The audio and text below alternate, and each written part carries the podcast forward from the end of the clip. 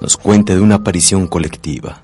Cuéntenos su historia, señora Alicia González. Buenas noches, mm, mira, mi nombre es Alicia González y quiero contarte algo que nos pasó hace tiempo a mi esposa y a mí.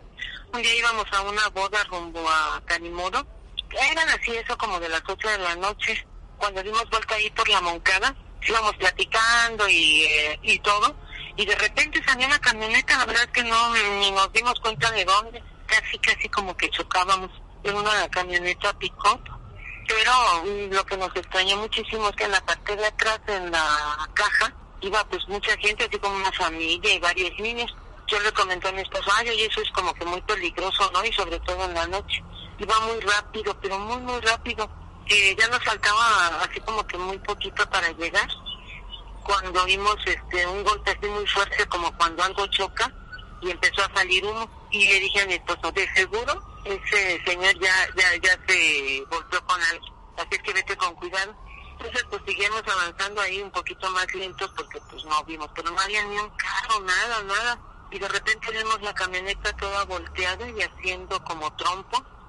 Y pues había muchos cuerpos tirados, bueno, se veía gente así como tirada, ¿no? Y este solamente un niño estaba ahí parado en medio, en medio de la carretera. Pues se veía su carita así como muy triste y este llorando y así como que estaba atontado. Entonces le dije, ¿sabes qué? Párate, vamos a ayudarlo. Entonces este ya agarramos y nos paró la el carro y este nos dirigimos hacia la camioneta.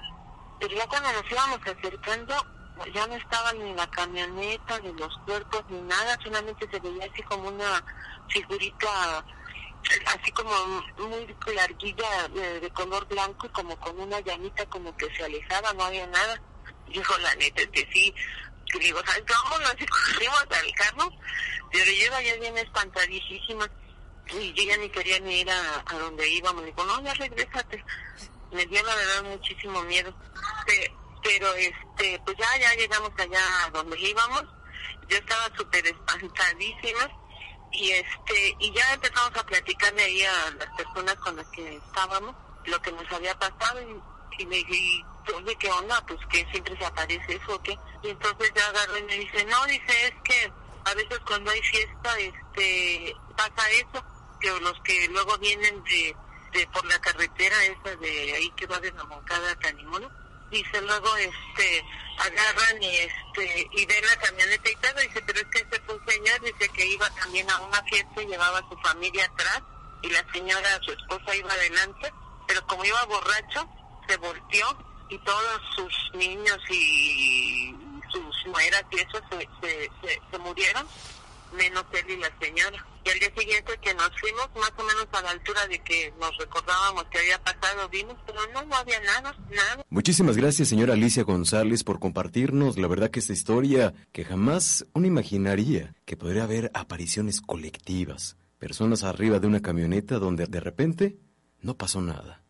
Esto fue la historia del camino. Y sigue escuchando Voces del Más Allá. Y recuerda nuestras redes sociales nos encuentras como Voces del Más Allá. Muy buenas noches, tengan todos ustedes un gusto saludarles a través de las emisoras de TBR Comunicaciones Exa 104.5, La Mejor 89.1 y Radio Juventud 101.9 FM.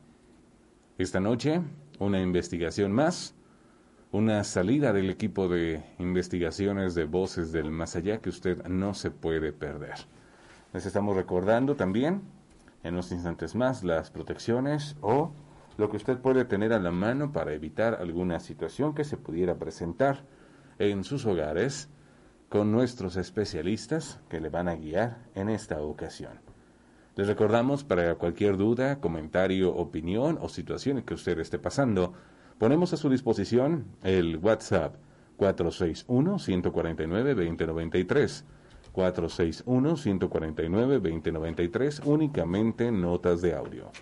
Síganos en nuestras plataformas digitales, Facebook, YouTube, Spotify y canal de Evox, Voces del Más Allá. Estamos también completamente en vivo para ustedes desde el internet en nuestra página web www.tvrcomunicaciones.com.mx y en las apps de Tuning Radio y online Radio Box. Desde cualquier parte del mundo, usted nos puede escuchar. A nombre de esta su casa TBR Comunicaciones, nuestra productora Carmen Monroy, en centro de medios y máster de este programa, Juan Luis López. Las redes sociales, a vía control remoto de todo lo que pueda pasar desde este lugar. Un saludo a Henry Pisa. Y pues en la investigación de campo está Luis Ortiz, está Laura Vidente, está Dano Cázares y el mismo Henry Pisa. Y esta noche Doy la más cordial de las bienvenidas a nuestros especialistas que nos van a estar acompañando en esta investigación para todo lo que pueda acontecer, pues tener alguna respuesta o saber cómo cuidarnos. Presento a mi costado izquierdo a nuestra especialista Chayito Duende Mágico. Chayito, muy buenas noches. Hola, muy buenas noches. Eh, me da mucho gusto estar nuevamente con ustedes en esta investigación de campo en donde bueno, la actividad paranormal siempre es inesperada.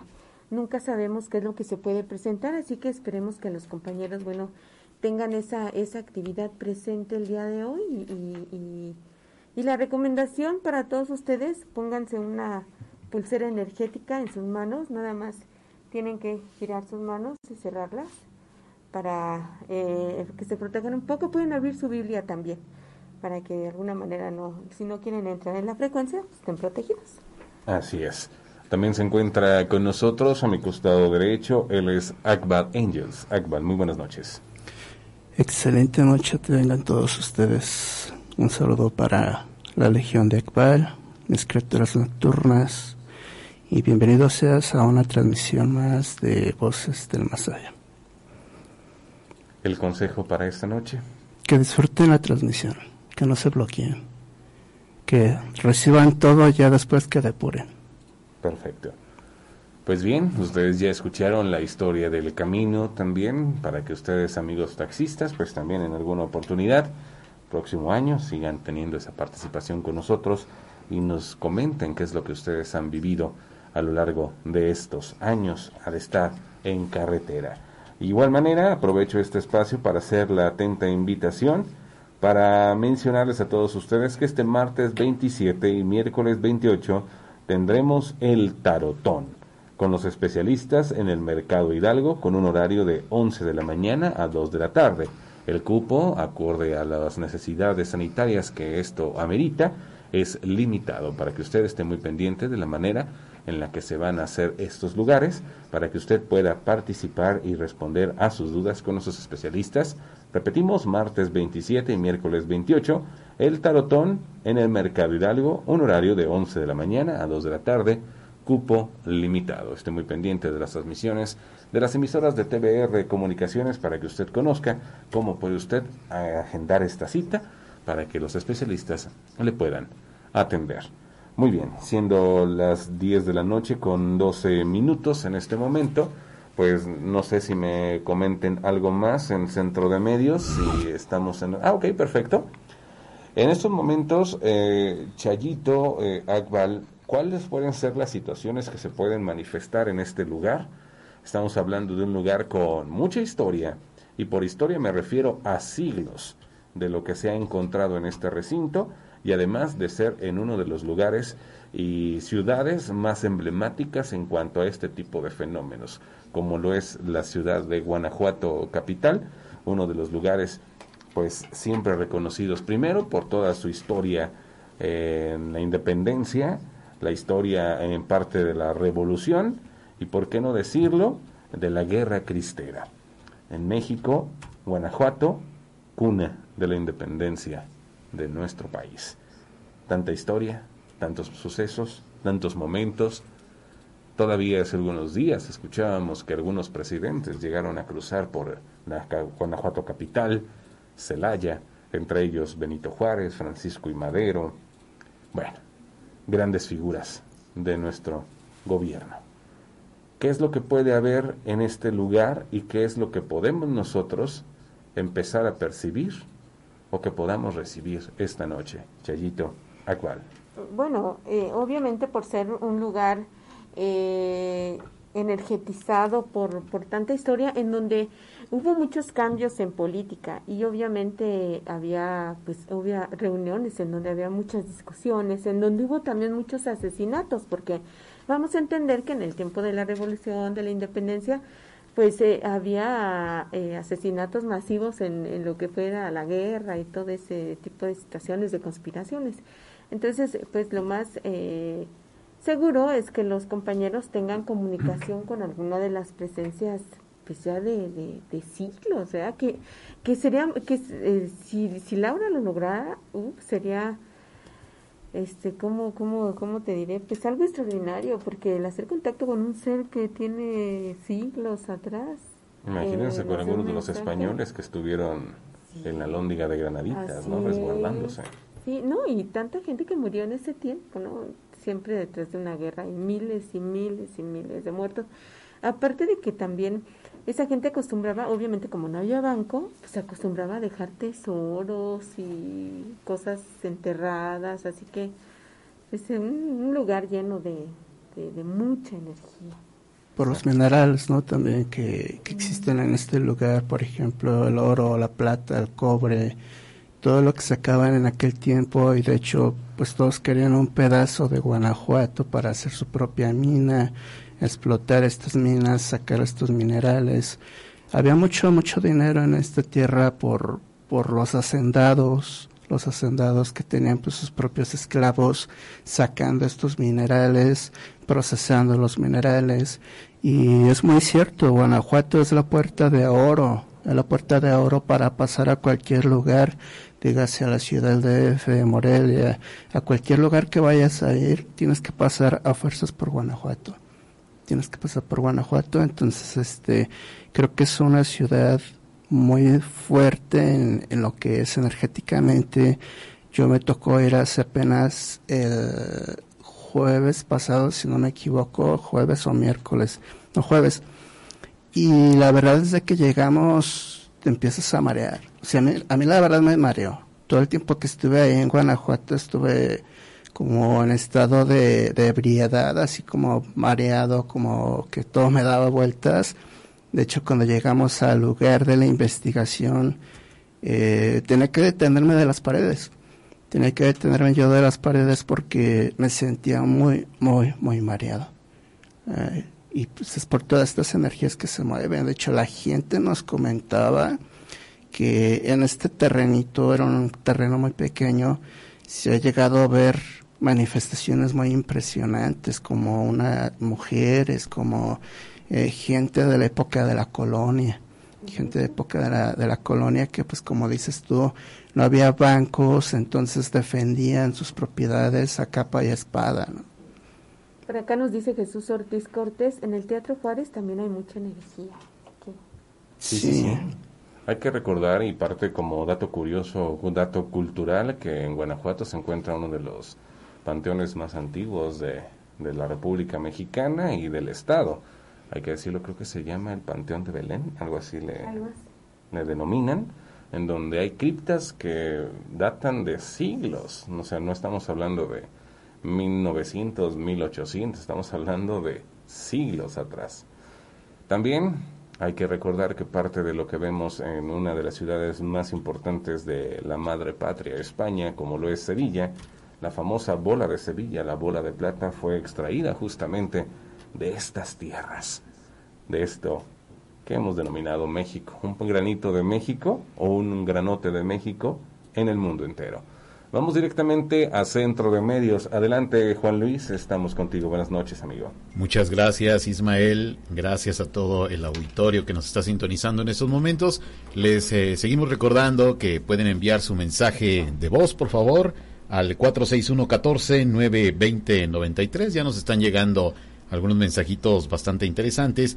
Eh, nos llegan por mensaje de texto, así es que los invitamos para que por favor nos lo manden por medio de un mensaje de voz. 461-14-920-93. Por supuesto también la línea telefónica está disponible para que todos ustedes nos marquen.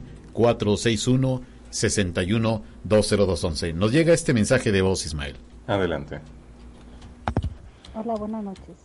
Que tengan una excelente transmisión. Hablo desde Jalisco, soy Laura. Eh, mi hija desde pequeña ve, no sé, espíritus. La primera vez que los vio tenía como 5 o 6 años. Vio un niño arriba de su bicicleta. Se asustó mucho. El niño solo le dijo, ¿cómo te fue de vacaciones? De ahí, como a los... Siempre soñó cosas y veía sombras o así. Y ya como a los 17 años o 16, mm, estaba yo lavando y ella en su cuarto y por el su cuarto vio cómo pasaba una sombra blanca, alguien de blanco. Y se asustó mucho y estaba llorando, temblaba de miedo. Y hace como un año y medio, dos, le cerraron ya el tercer ojo porque ella no quería no quería conseguir que le consiguiera quien la ayudara o la orientara. Entonces, hace poquito nos cambiamos de casa y dice ella que se abrió y pensamos nosotros que ya por eso ya no iba a haber nada. Y no, dice hace poquito que nos cambiamos de casa, como unos seis meses, y se abrió un cajón solo de su ropero. Y ya tiene días que tenemos nuestro perro y siempre llora y aúlla como a las 12 de la noche y no hay nadie. Gracias, espero me escuchen. No sé si ustedes alcanzaron a detectar que justamente antes de que dijera la presencia como de un perro o esto, sí se escucha como el... de un perro en el audio. ¿Lo detectaste, Juan Luis, también? Sí, escuchaban algunos ruiditos raros, ¿no? Sí, es como, digo, obviamente se escucha el zumbido del, de que le estaba llegando mensaje. Mensaje, sí. Pero eso será como... No, no, no creo que sea parte de que quién está a lo mejor con un perro acostado, ¿no? Chellito. Akbar. Pues sí, es una, este, muy interesante la... Lo, el, el mensaje que nos mandaron porque sí se siente que la niña tiene mucha apertura tiene, eh, se ve que tiene apertura y a pesar de que es que mucha gente cree que ya con cerrar el tercer ojo se va a acabar todo. Y no. El tercer ojo no no es todo. O sea tenemos mucha sensibilidad en muchas formas. Tú puedes este, de hecho por ahí hay eh, en una de las películas que se llama El Cuervo El Cuervo 2 una la hermana del villano tenía esta sensibilidad y ella creyó que sacándose los ojos pues se iba a acabar su, su manera de, de ver lo, lo, paranormal y fue peor porque lo, lo duplicó solamente. Ya lo podía ver pero con la mente. Así es. De hecho yo, yo eh, eh, opino lo mismo que Akbal. Eh, para cerrar un tercer ojo yo nunca he o sea, te pueden bloquear un poquito la visión, un poquito, o proteger, más bien yo diría no bloquear, proteger, porque eh, todos los que traen visión, una cierta facultad, pues tienen una tarea. Entonces es una tarea que tienen que desarrollar. Entonces eh, yo eh, ahí sí difiero mucho de los que dicen que yo te voy a cerrar el tercer ojo, porque yo eso no lo veo como no. una, es imposible que te cierren un don, una, facultad que se te fue dada para que tú desarrolles una misión aquí en la Tierra. Sin embargo, si pueden proteger un poquito, bloquear un poquito, entonces lo único que debe de hacer esta, esta persona es solamente protegerla, armonizarla, si hay alguna carga energética, protegerla y nada más. Y al contrario, prepararse para que enseñarse a la tarea que le toca desarrollar. enseñarse a vivir con estos dones, porque es muy difícil, es muy difícil al principio cuando eres un niño ver de reojo, porque comienzas a ver de reojo, no ves así directamente a las entidades todo se ve de reojo, entonces sí es, es algo que pues volteas y ya no hay nada, eh, que ves pasar gente que, eh, digamos gente sombra, que ves pasar este por ahí entidades extrañas para ti que todavía no estás familiarizado con todo este tipo de, de movimiento espiritual, es difícil, es difícil poderlo controlar al principio. Ahí está, nuestros especialistas dando salida a las inquietudes de nuestros radioescuchas que se ponen en contacto con nosotros vía WhatsApp al 461-149-2093. Ok, en estos momentos vamos a hacer conexión con nuestros compañeros en esta investigación de campo. Adelante Luis Ortiz, adelante Laura Vidente, los escuchamos. Buenas noches.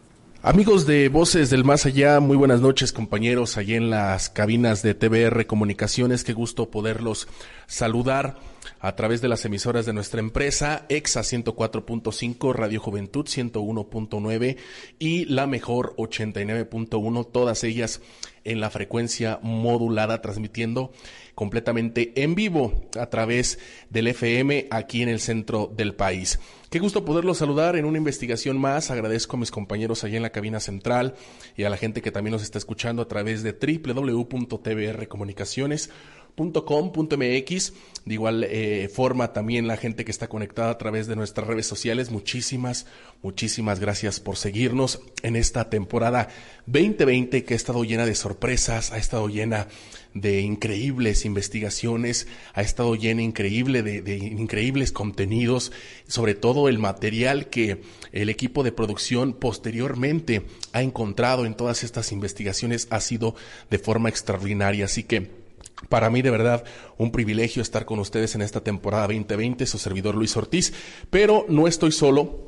En un momento les vamos a mencionar en dónde nos encontramos, pero saludo de igual forma y con el gusto de siempre a mi querida Laura que esta noche me acompaña y que no tengo duda, Lau, ingresando ya a este lugar, que será una investigación no solamente documental, porque sí vamos a documentar también lo, la parte cultural, ¿no? De este lugar, pero que también guarda mucha muerte, guarda mucho misterio. Y, en un momento más también vamos a saludar a nuestro, a nuestro guía que esta noche nos va a acompañar y que también nos va a relatar de todo lo que ha acontecido eh, durante 25 años en su estancia en este lugar, pero que evidentemente este lugar huele a muerte por las personas que están aquí. Laura, qué gusto saludarte. ¿Cómo estás? Buenas noches.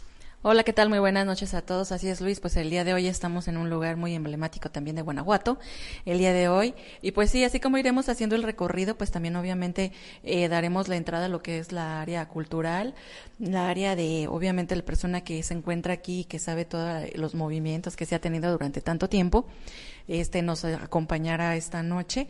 Y pues yo iré haciendo algún registro de energía porque hay energía de sufrimiento, hay de descanso, hay de inquietud, hay mucho registro de diferentes energías.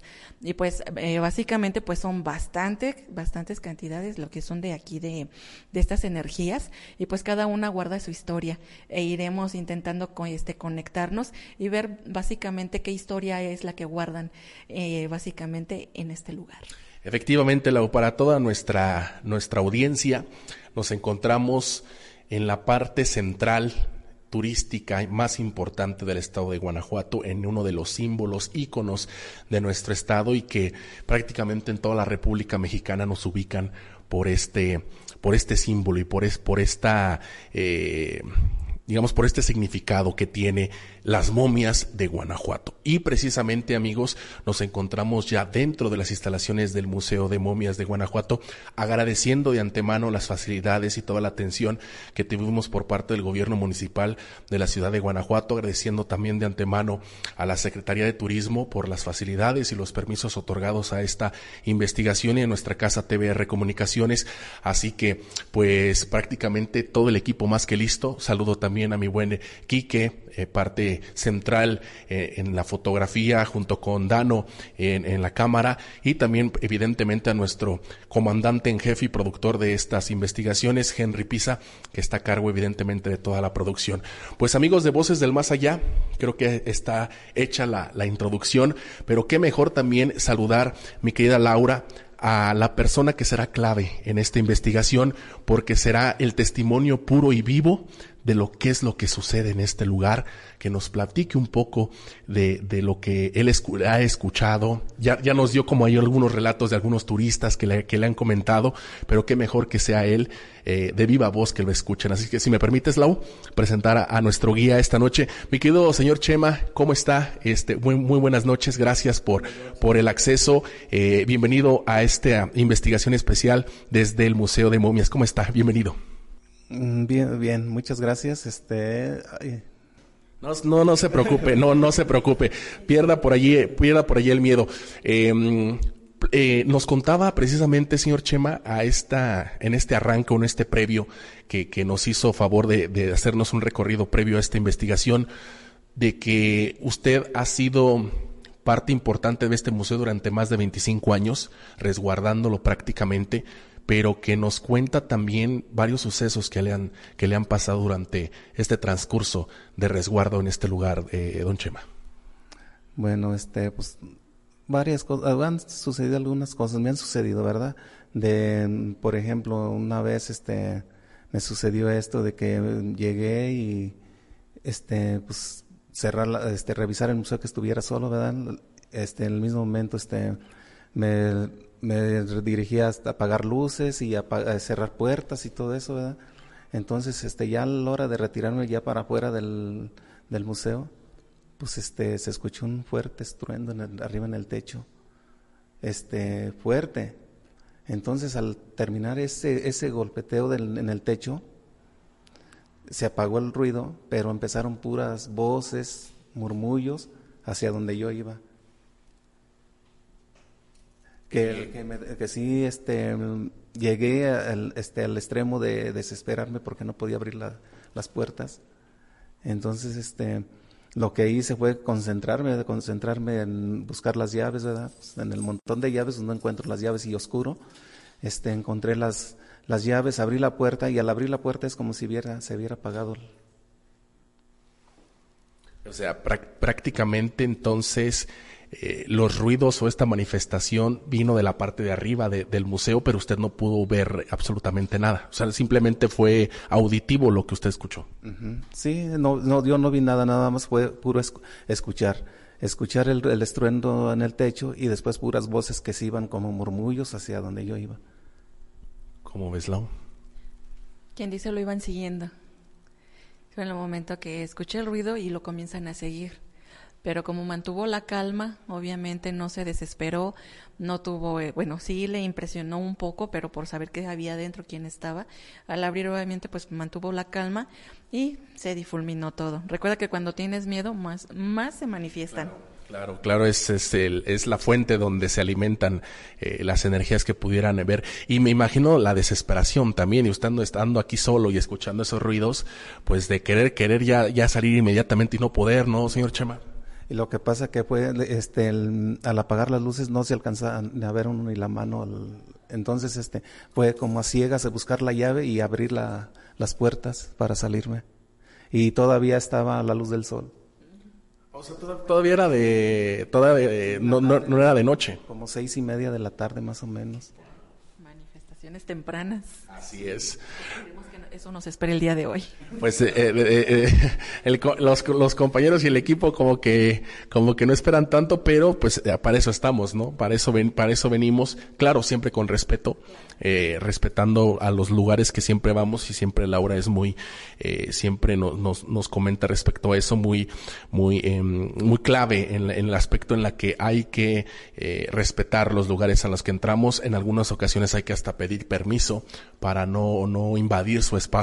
Entonces, pues compañeros, eh, señor Chema, ¿estamos listos? Iniciamos el, recorrido, ¿le parece?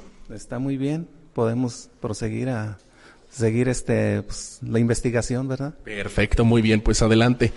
Amigos de Voces del Más Allá, estamos ingresando a este, a este museo que de, pues de igual de sobra decirles que vengan y lo conozcan, es impresionante eh, la, cantidad de, momias que tiene. ¿Cuántas momias aproximadamente tiene el museo, don, don Chema? Mm, al parecer son 73 este, con algunos cráneos que están más adelante. 73 con más cráneos. Sí, con unos cráneos que hay. Wow. Y, y, hay que decirlo, amigos, que, que, se encuentran en, en, perfecto estado. Aquí podemos ver a Amanda, Maru, Maru las primeras, me llama la atención que hasta el mismo pelo todavía tienen, tiene Maru, eh, Laura. Sí, aún tiene su, cabello, los pies, sus uñas, todo muy finito de sus piecitos, así como bien pequeños. era como que, que, era muy joven Maru, ¿no? digo, por, por los pies y... Eh, digo, a comparación de otras que están un poquito más grandes, pero pero sí prácticamente están en, en, excelente en excelente estado. Sí, básicamente nada más tienen el, el nombre y pues ahora sí que un código de serie. pero al menos tienen su nombre para identificarlas. Vamos a estar subiendo, amigos, eh, fotografías a nuestras redes sociales para que ingresen también a nuestra, a nuestra página y de igual forma eh, compartan todo el contenido que están escuchando en este momento para las redes sociales y igual todas las fotografías para que usted observe eh, estas momias que están aquí en el estado de Guanajuato y que pues de igual forma invitarlos a que a que conozcan el patrimonio histórico y cultural que guarda este este museo. Señor Chema, aproximadamente eh, me imagino que la cantidad de gente que entra aquí es impresionante, pero mm, eh, ¿cómo, cómo, cómo, es que se, se, va dando el recorrido para que la gente que nos escuche se dé más o menos una idea de cómo es el ingreso al museo? Lo que pasa es que aquí se, se, forman de 25 a 30 personas y se viene un guía explicándoles y, y con presto van avanzando, va entrando otro grupo igual para que no haya tanto amontonadero de personas, ¿verdad? Y así, y así está recorriendo así, con presto van entrando, van saliendo así como, como entraron por grupos. Me, me, comentaba al, principio algo importante de estas momias, que la mayoría vienen del cementerio que está prácticamente en la parte de, atrás. ¿Qué nos puede contar al respecto, señor Chema? De que no, este, que sí vienen todo, todos los cuerpos son del panteón de aquí de Santa Paula, este, son, este, ¿cómo le dijera? Este, todas vienen de aquí todas son sepultadas en, entre los muros de las, del mismo panteón. Entonces, este, nada más hay, me parece que nada más hay una que es sacada de la tierra, pero esa, este, está más adelante, es el, casi el puro esqueleto. Todas las demás son sacadas de aquí, del, de, las criptas de aquí del mismo panteón. De Santa Paula. De Santa Paula.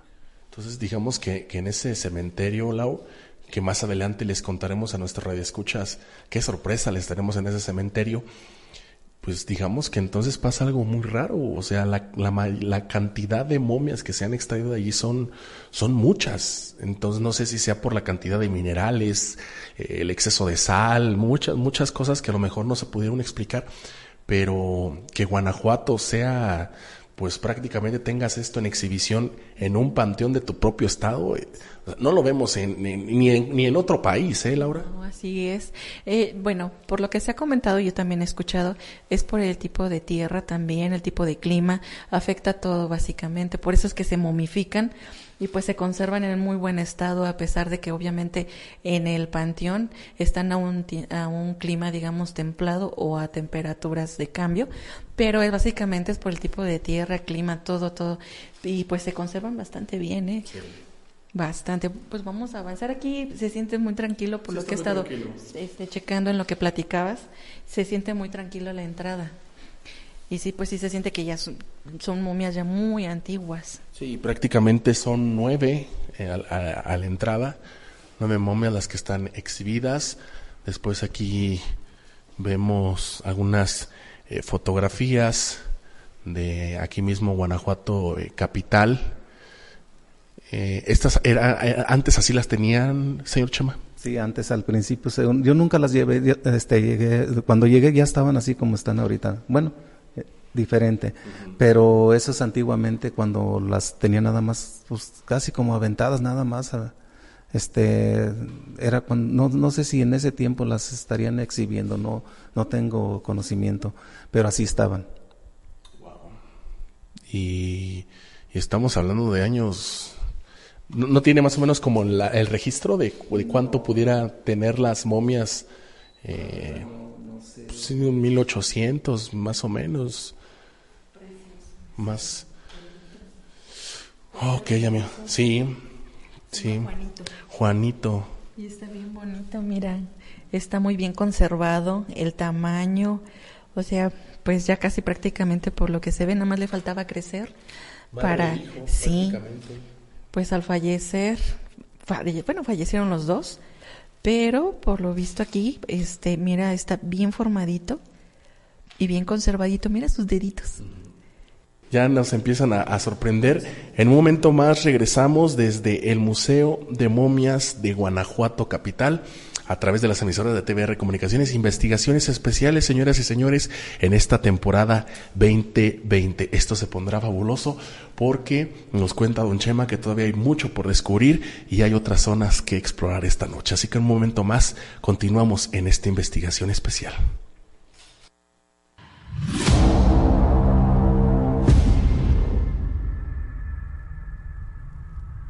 Muchas gracias a nuestros compañeros Luis Ortiz, Laura Vidente y a todo el equipo de investigación que en estos momentos pues están haciendo este recorrido y tomando todos los indicios de energías que se puedan estar manifestando esta noche desde el Museo de las Momias de Guanajuato, un lugar pues eh, siempre que es periodo vacacional es un lugar y hasta a veces sin vacaciones, lugar que es muchas filas para poder ingresar.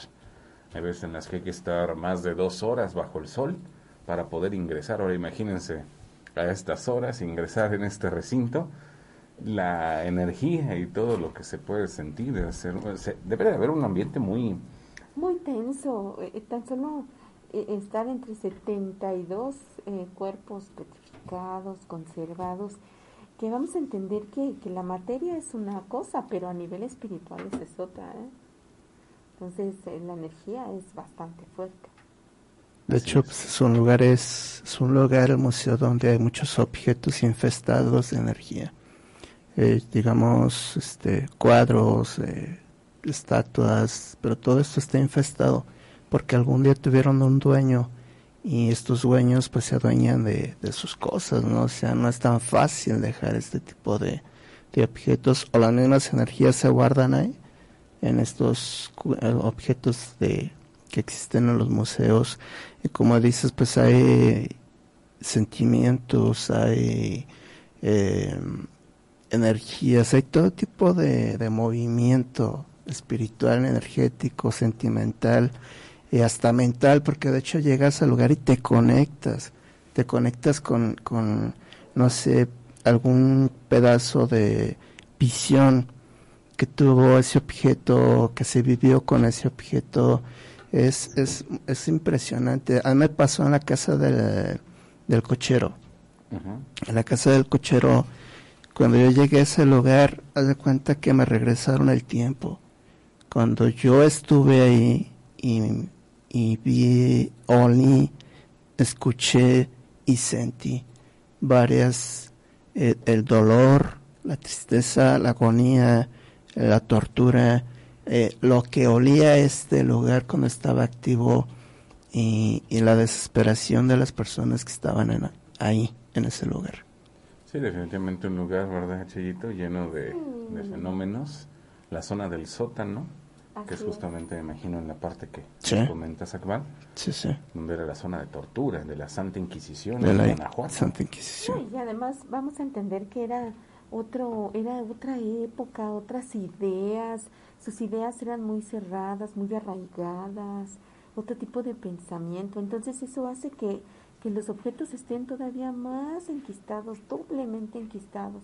Y obviamente con, con los testigos, así se le llaman a los que cuidan esos tesoros o esos lugares. ¿no? Ahora en la Santa Inquisición sabemos de antemano que había mucha gente inocente, o sea, el inquisidor solo porque no le gustabas mandaba a la De hecho, la, la Inquisición fue, ahora sí que como dicen políticamente, a dedazo, Porque si al vecino le caías mal o si al vecino simplemente porque le caías gordo, pues te acusaba de brujería y la Inquisición se, se, se dedicaba a investigar, pero qué, qué propiedades tenías si tenías dinero, si no tenías dinero, si eras un, una familia de nombre, con propiedades. Entonces, si tenías propiedades, si tenías dinero, pues te ejecutaban y se llevaban a toda la familia.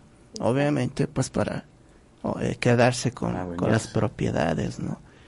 Entonces, este, la Inquisición fue algo injusto, muy doloroso y, y pues lleno de terror. Porque imagínate que no más porque no le caes bien a tu vecino, te, ella es bruja. O sea, ¿Te acusaba de hereje? Ese es. O por cualquier palabra que dijeras, algo que no estuviera bajo su dominio, bajo su ley, eras, eras hereje, eras un brujo. Blasfemias, herejías, brujerías, hechizos. Todo eso. O, simplemente que vivieras diferente a los demás.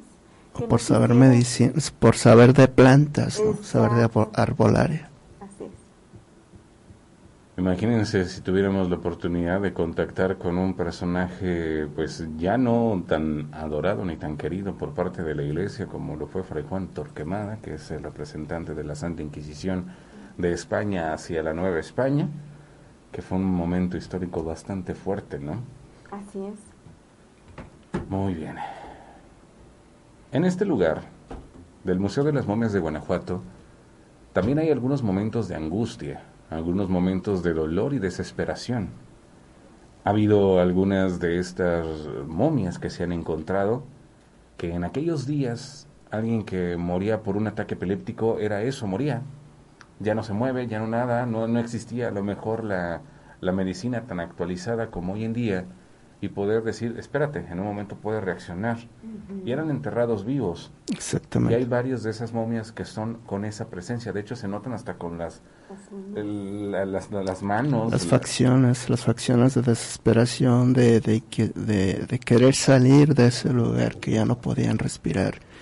De hecho, entras a este museo cuando yo recuerdo eh, la primera vez que me llevaron, pues yo, yo era un niño de brazos yo era un niño de brazos y me, metieron dormido. Entonces el, vigilante, las momias estaban abiertas, no estaban dentro de, vitrinas, estaban al aire. Entonces el, el, vigilante del lugar le dijo a mi abuelita que no me metiera dormido, porque podía alguna entidad, alguna energía espíritu entrar en mi cuerpo y me tuvieron que despertar. Entonces, este, la segunda vez que fui, pues ya yo tenía como 15, 16 años y la verdad, la angustia es tremenda. La angustia de ver estas momias con esa expresión de tristeza, de dolor, de agonía, de asfixia sobre todo, es... Quieres salir corriendo de ahí. Bueno, yo no aguanté terminar el recorrido. Yo no lo aguanté, la verdad. Hay una que recuerdo que no sabían bien los em, que estaban llevando la guía y decían que hay una mujer que parece ser era mujer y que tenía el vientre inflamado y que posiblemente, pues obviamente salió con el embarazo, la familia la maldijo, la dejó a su suerte y prefirieron muchas veces decían que el no estar casados y tener hijos fuera del matrimonio era una aberración. Así es. Y la sepultaron con todo y el bebé. Y hay otras donde decían que posiblemente había sido un envenenamiento porque había una inflamación abdominal. Cuando el estómago está a punto de reventar, que todas las partes internas, por un envenenamiento, que creo que es de, mm, ¿cómo se llama? ¿Opio? Sí. Sí, ¿verdad? que, te, que, te genera ese, pues no podemos decirle, le, conoceremos como empanzonamiento, hinchazón. Hinchazón pero que hace que todas las vísceras revienten, ¿no? Entonces, imagínense...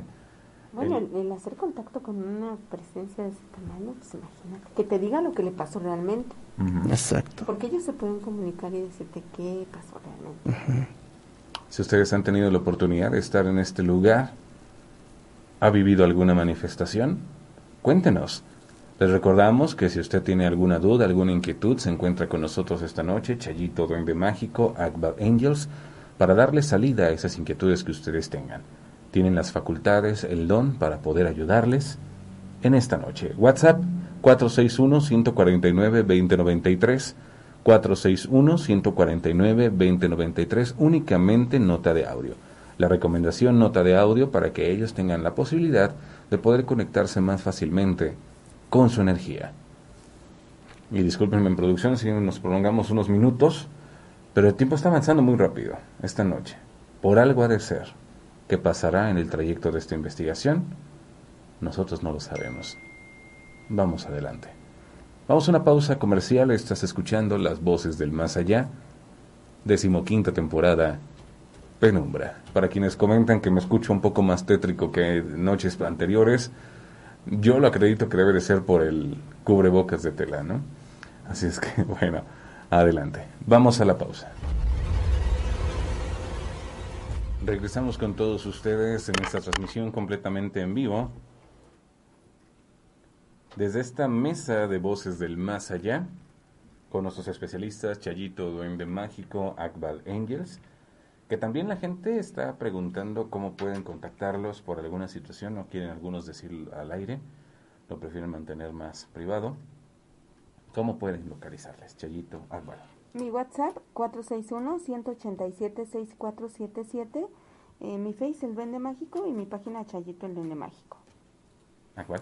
Akbal Ángels en Facebook y en YouTube Akbal Noche. Correcto. Vamos a Centro de Medios. Adelante, Juan Luis, te escuchamos. Claro, Ismael, la invitación sigue para que todo el auditorio de las tres estaciones de TVR Comunicaciones, EXA 104.5, Radio Juventud 101.9 y claro, la mejor 89.1 de FM nos sigue enviando su mensaje de voz y también, por cierto, la línea sigue abierta para que nos marquen aquí al 461-61-20211. Estamos esperando sus llamadas telefónicas. Tenemos un mensaje de voz, Ismael. Adelante, por favor. Hola, buenas noches. Quisiera comentarle algo que, que me ha estado sucediendo en mi casa. Eh, esto empezó cuando compré mi casa. Eh, estábamos eh, un poco inquietos porque mirábamos, escuchábamos cosas y decidimos mi esposa y yo eh, llevar a una persona para que eh, nos hiciera una limpia en la casa. Pero después de ese día eh, siguieron los mismos eh, mirábamos sombras escuchábamos cosas que nos tiraban cosas en la casa. Después fuimos a una con, con unos este, señores allí en Celaya para que nos hicieran una limpia y al hacernos la limpia nos dijeron que pues que algo había ahí en esa casa. Eh, fueron ellos, revisaron y este y sí realmente nos dijeron que sí había algo ahí, pero este que necesitábamos sacar algunas cosas de ahí para poder estar eh, para poder limpiar bien la casa pero ciertamente nos nos pedían algunas cosas que realmente no pudimos o no, no pudimos eh, conseguir. Pero ya después de eso, ya los señores que nos ayudaron a hacer la limpia ya no, pues ya no nos pudimos contactar con ellos, pero siguió igual todo. Este, escuchábamos, veíamos lo mismo. Después de un tiempo llevamos a otra persona y esta persona sí nos dijo que realmente sí había algo allí tendríamos que liberar las energías para poder sacar lo que hay.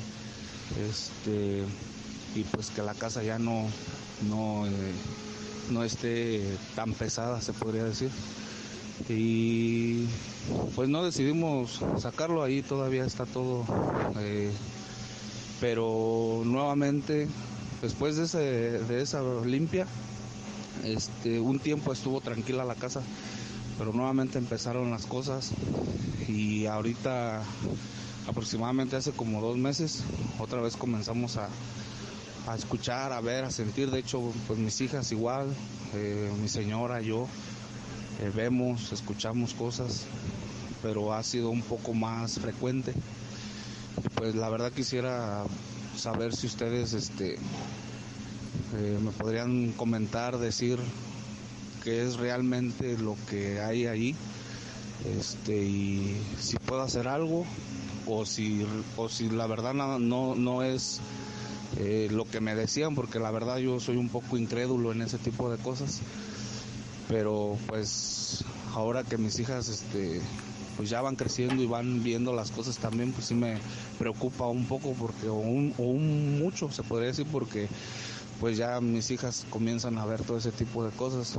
Eh, quisiera ver si me podrían ayudar en esto. Muchas gracias. Choyito, Akbal. Bueno, yo veo, yo veo en, eh, ahí en, en, en su caso, yo veo, yo veo negatividad, pero yo veo negatividad por, por brujería. Como que el, trabajito que hicieron ahí o que mandaron no fue nada más para él, sino que fue como para toda la familia. Ahí sí sería bueno empezar a armonizar con canela. Eso le favorecería muchísimo para que empiece él a abrir ese sendero, ese camino allí en su casa. En cuanto a la familia, pues solo protegerla para que esa frecuencia se pues se pueda depurar, no sé, Akbal, ¿qué, qué opina, Pues sí, es como dice Chayito, hay, trabajos, hay trabajos, hay de envidias, de, pues, no dejan, no quieren dejar superarlos, pero también el terreno está muy cargado energéticamente. Entonces todo esto, no es tanto la casa, no es tanto la casa, sino el lugar el lugar hay mucha energía, mucha energía, está muy cargado y no es energía negativa, son energías que están ahí ya de muchos años. Eh, hay que recordar que pues toda esta zona fue de, revolución, de muertes, de, de eh, se encontraba en las orillas de las vías muchos cuerpos en lo que fue la revolución. Eh, para Camargo hay un camino que se le llama el Camino Antiguo a Camargo. Ahí yo pude ver todo lo que fue el camino, gente colgada, gente colgada en la madrugada, dos, tres de la mañana que regresábamos de visitar a un tío que vive en Camargo, yo pude ver gente colgada y yo le comentaba a mi abuela que por qué había tanta gente colgada en los árboles, de hecho también pude ver, pude ver unos perros colgados. Entonces, este, pues hay que ver que este, esta ciudad, pues energéticamente está muy cargada y aparte pues la gente que hace sus trabajos de salación para eh, perturbar tu tranquilidad, tu, tu aura, tu energía, que tu familia se, se destabilice, pues todo eso favorece a que estos trabajos eh, peguen o tengan un impacto fuerte. En este caso, comenta él, yo la verdad soy muy incrédulo en este tipo de cosas, pues con mayor razón va a pegar con mucha más fuerza, porque si no hay una fe, no hay una protección, digamos, ya no tanto de amuletos, ya no tanto de tetramatrones, ya no tanto de duendes, sino de oración. Si no hay oración en esta familia, si no hay momentos de recogimiento para hacer un rosario, un Padre Nuestro, un Ave María, o simplemente llevar una armonía en tu casa entre, entre hijos y padres, pues todo eso agarra más fuerza el trabajo que se haya hecho en esta familia. Todo es un conjunto. Así es. Increíble. Y sí, eh, me ha tocado escuchar de personas, digo, ya estamos muy pegados a la zona industrial, en donde dicen que de repente los echan a correr. En esa zona, justamente por la parte del, debajo del puente, el camino antiguo, en lugar de irse por la autopista, por la carretera, más bien dicho. Entonces dicen, de repente vas ahí caminando y escuchas que te van siguiendo. Y es inclusive encontrarse con gente con ropas de, de la época, o sea, manta, el sombrerito, tal cual los vemos en las películas. A mí me tocó, junto con mi abuelo, una experiencia para mi padre, para la gente terrorífica, ¿verdad? Porque eh, lo que fue fuera de la favorita donde se forma la, eh, el cruce de vías, que ahorita pues ya está Walmart enfrente, este, ahí se nos manifestó, yo siento que era el diablo, porque pues yo tenía entre 11 o 12 años, iba caminando con mi abuelo por ese lugar, eh, se me ocurrió, estaba un señor parado con una gabardina y un sombrero. Y se me ocurrió, le digo buenas tardes, no eran como las seis de la tarde, no sé. Y le digo, buenas tardes, y nunca contestó. Pero a partir de ese punto empecé a oler azufre, un olor azufre tremendo. Y me vuelto así me dijo, ¿sabes qué, hijo? Camina más rápido. Camina más rápido porque esto no me gustó. Pero a partir de ese momento, oscureció así. O sea, como si hubieran apagado la luz rapidísimo y, y detrás de nosotros venía una jauría de perros. Así tremendo, una jauría de perros que escuchaba que ya casi nos alcanzaban. Entonces mi abuelito eh, tenía un amigo que era atrapar, atrapaba brujas. Él se dedicaba a atrapar brujas el señor y le enseñó cómo protegerse en esas situaciones. Entonces mi abuelo comenzó a hacer unos, unas oraciones y, y gracias a esas oraciones pudimos ver las luces de la, de la colonia las insurgentes y llegar a nuestro, a nuestro domicilio. Cuando nosotros llegamos, yo pensé que eran las 2, 3 de la mañana. Oh. Y la verdad, pues no, apenas eran las 8 de la noche. o sea, nos perdió totalmente el camino, ¿no? No encontrábamos para dónde caminar. Y la distancia obviamente no es tan larga, no es tan larga. Fue de, ese punto, de ese punto de la favorita de las insurgentes, pues que será unos 20 minutos caminando. Sí. Entonces nosotros, para mí se me hicieron horas, horas de caminar y caminar. Y nos fuimos guiando por la vía, nos fuimos guiándonos por la vía, pero yo no encontraba las luces de la colonia, o sea, solamente oscuridad y los perros detrás de nosotros. Vamos a ir a Centro de Medios. Tenemos llamada telefónica. Adelante, buenas noches. Hola, buenas noches. Le escuchamos. Sí, eh, le comentaba a la señorita. La verdad es que tengo una duda. Pues sí, he tratado de comunicarme con ustedes por este WhatsApp, pero creo que de, la demanda que hay, pues no ha podido salir. Este, hace un año pierdo mi trabajo este y empiezo con muchos problemas lo que es aquí en la casa económicos con mi familia este hace tiempo eh, ustedes comentaban sobre em, los que es este los sombra no me acuerdo cómo se llama entonces este yo tenía esa duda de para ver si hay algo aquí en mi casa o si en realidad es solo conmigo soy del 23 de febrero del 95. 23 de febrero del 95. Literalmente joven. Sí. ¿Qué es lo que realmente hay ahí? Pues fíjate que yo no veo una... Pues una energía de brujería, y si yo no la veo, ¿eh? No. No como que hay eh, lo que llegó ahí es una presencia, no, eh, pues si no te equivocas, yo siento que es una energía que se enquistó por ahí, que hay que retirarla. Yo veo que es un hombre bastante enojado, por cierto, como que esa persona pelea algo material y obviamente quiere dar el mensaje a alguien porque necesita decirle en dónde está o dónde quedó o de qué manera reclamar. Sí, porque, o sea, les comento, desde hace exactamente un año no he podido literal conseguir ningún trabajo. Eh, los problemas en mi casa siguen creciendo como no se imaginan. Este, y la verdad es que ya estoy casi casi en desesperación porque pues es una situación bastante fea porque pues sí no veo la luz, la verdad.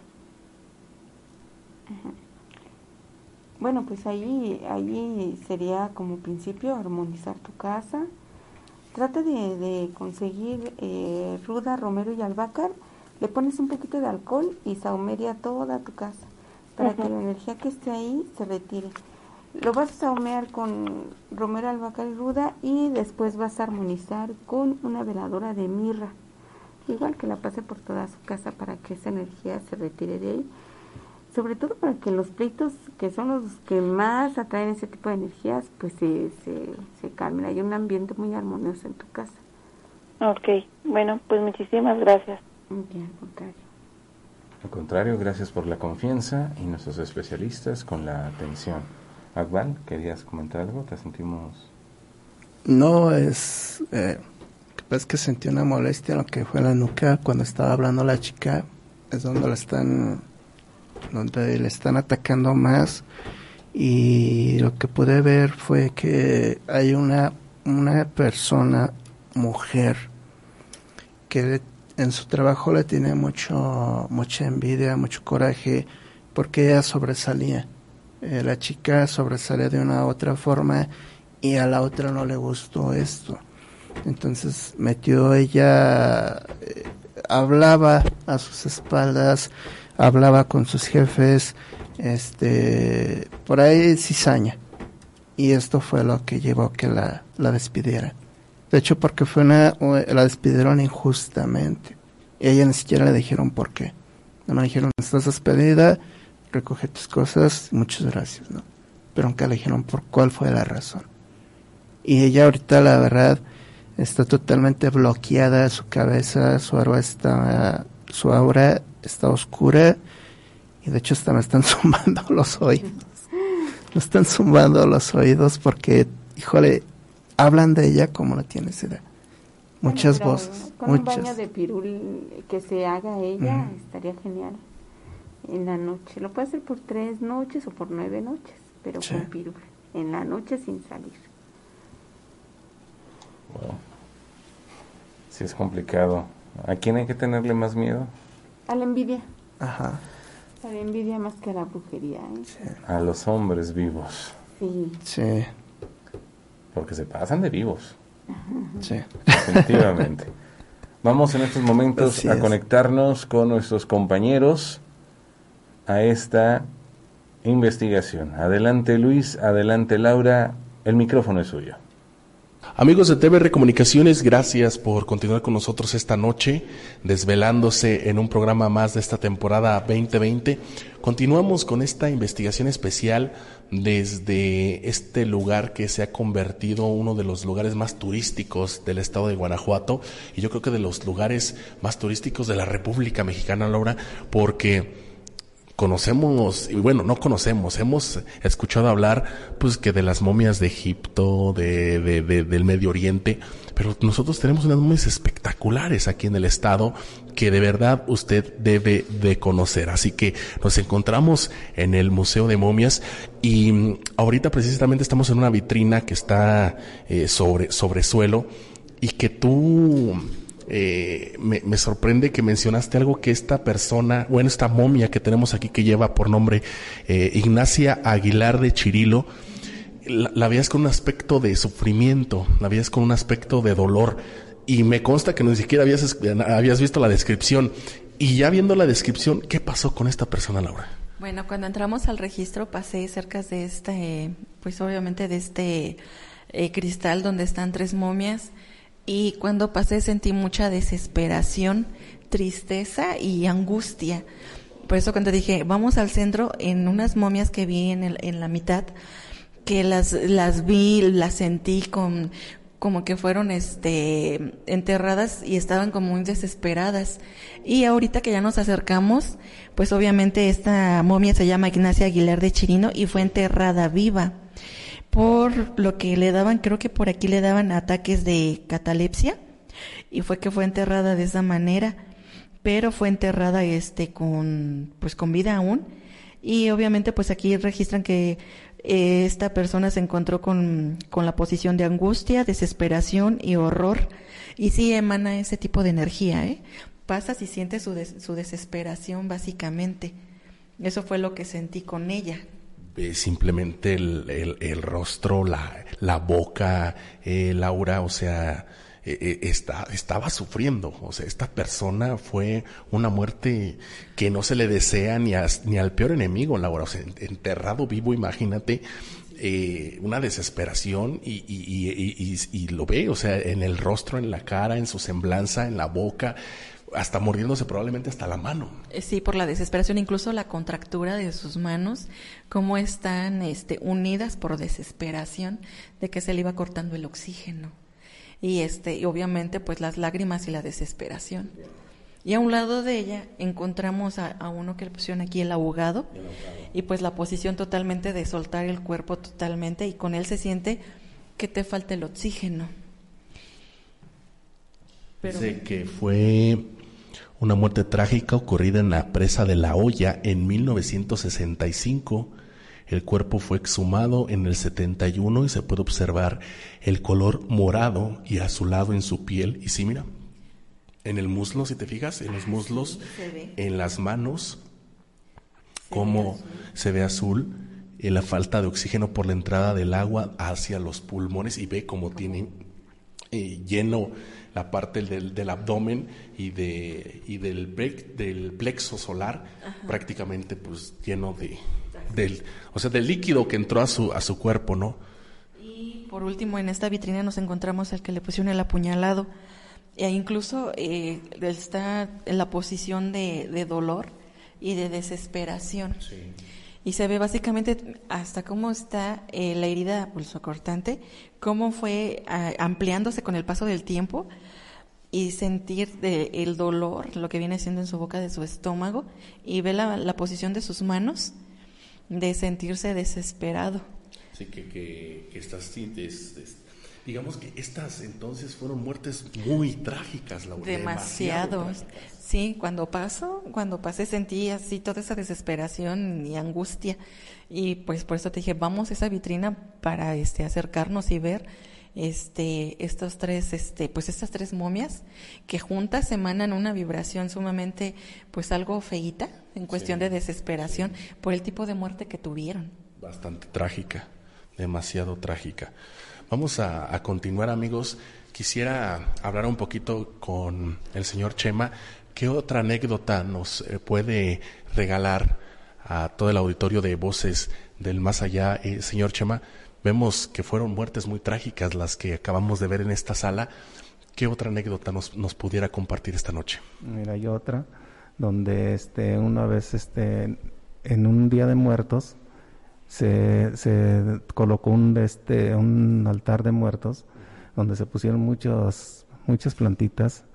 Este, de hecho, se, se, se exhibió también uno de los bebecitos. Este, y lo que pasó que otro día este, amanecieron deshojadas todas las plantas y fue como un caminito que se hizo hasta la salida del museo.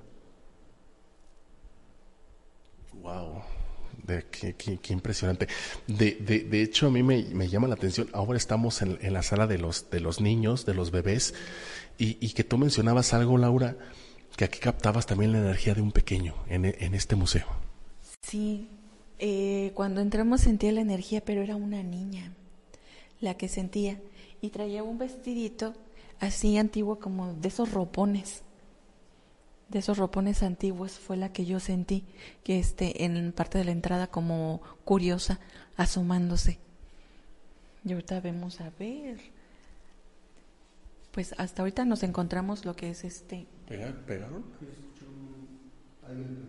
Pero como que hicieron al fondo. Yo ya escuché un golpe. No sé si usted no, no lo escuchó.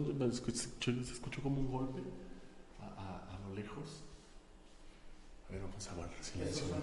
los, bebés post-mortem. Bueno, en este tipo de fotografía es la fotografía post-mortem que eh, pues se utilizaba antes, ¿no? antes exactamente. Sí, para, para, fotografiar, digamos, cuando ya el bebé ya estaba. ¿Y es, estos son, son los cuerpos estos de, de esas fotografías? Sí, al parecer este se acostumbraban este más más tiempo atrás este acostumbraban que cuando fallecían sus bebés este les sacaban fotografía por últimas y aquí los, los podemos los podemos observar amigos está Bernardito San Martincito de hecho en Celaya recientemente tuvimos esta galería en el museo de historia regional ahí en Celaya donde estuvo expuesta esta galería post-mortem, no sabía que, era de aquí de Guanajuato. Así es.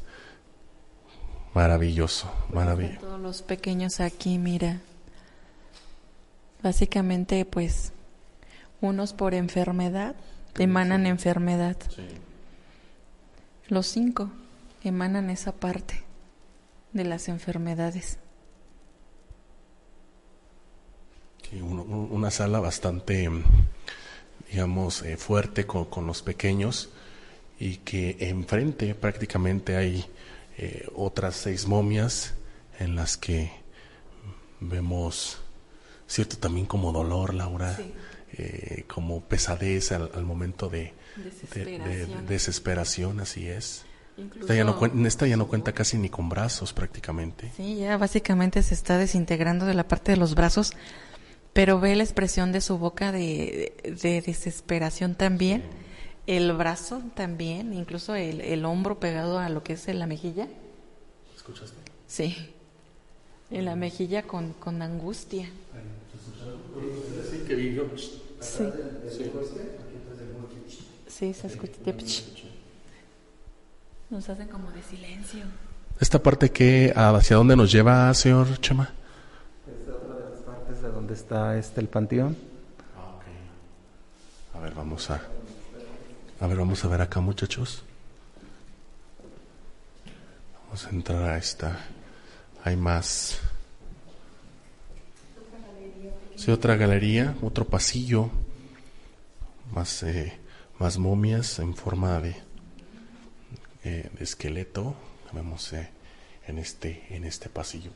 De verdad vale mucho la pena, amigos, que vengan y conozcan la historia, sobre todo de, de estas momias y del patrimonio que guarda también nuestro, nuestro estado, Clara. Cuerpo entero. Se realizó tomografía computada en sentido axial. Sí, mira, prácticamente el, el cráneo está expuesto. Es por eso que, que, nos ponen eso, porque está expuesto prácticamente. Ya aparte de lo que fue la piel se empezó Sí, así es. a desintegrar. Así es. Vamos a avanzar, amigos. Ay, caray. Se, se enredó aquí.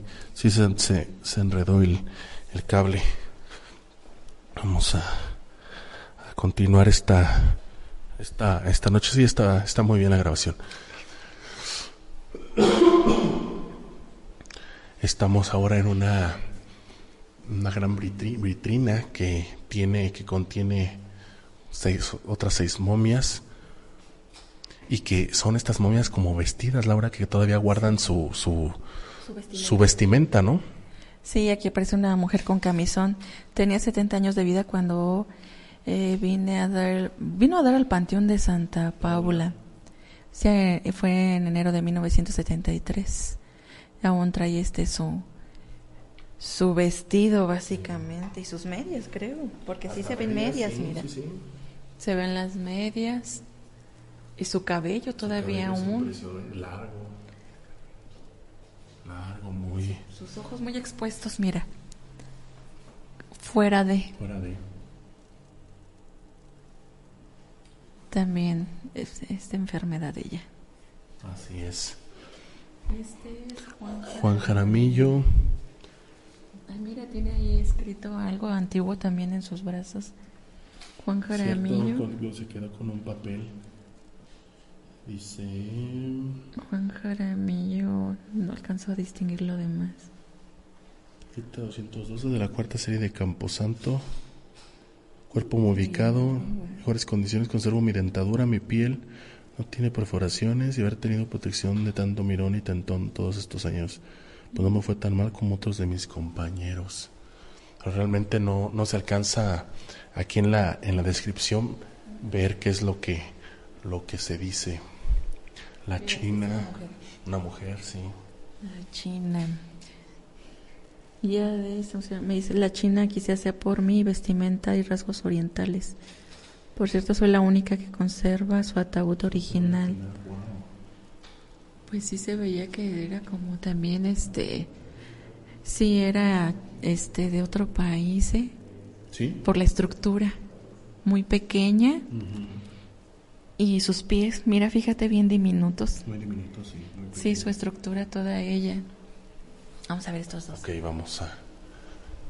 Mira, aquí tenemos otro con. Sí, ya también bastantes años. No alcanza, ¿qué dice? 1910. 1910.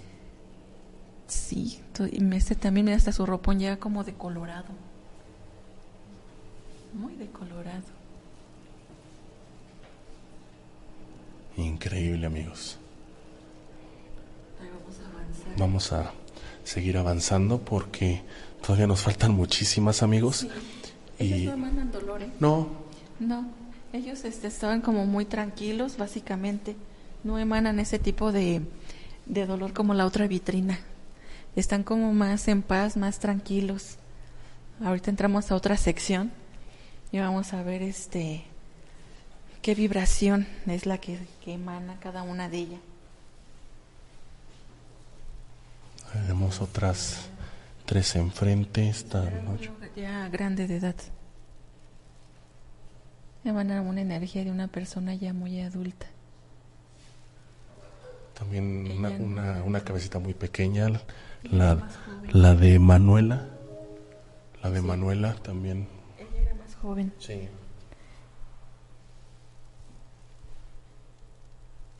A ver, este, esta es también una mujer. Carmelita dice. Carmina. Carmina. Carmina. Sí, Carmina también ya era grande. La única joven este es esta del medio. Sí, la del medio. Sí, sí. Sí. Tienes razón, trae como sus zapatillas de ballet. Sí. Sí. Sus zapatillas. Vamos a ver. Pues hasta ahorita estaba muy tranquilo. Sí. Demasiado tranquilo. Nada más lo único fuerte que tuvimos así fue la energía de allá y pues nada más un poquito de, de ¿cómo se llama? De movimiento. Este todavía tiene. A ver, díganme, señor Moy. Ah, sí, a ver, adelante, señor Moy. Les quería decir que esta es este, la momia más antigua del Museo Remigio Leroy. Es la más antigua de todo el museo. Sea, fue la primerita prácticamente que se encontró aquí en Guanajuato. Esa, esa es la, la más antiguita, un extranjero.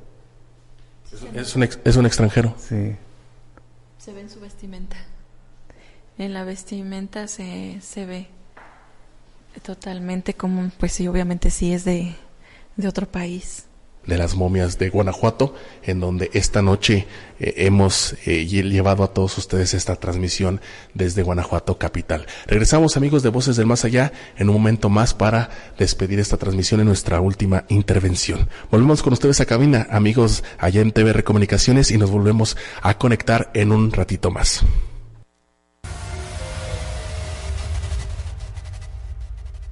Voces del más allá. Voces del más allá.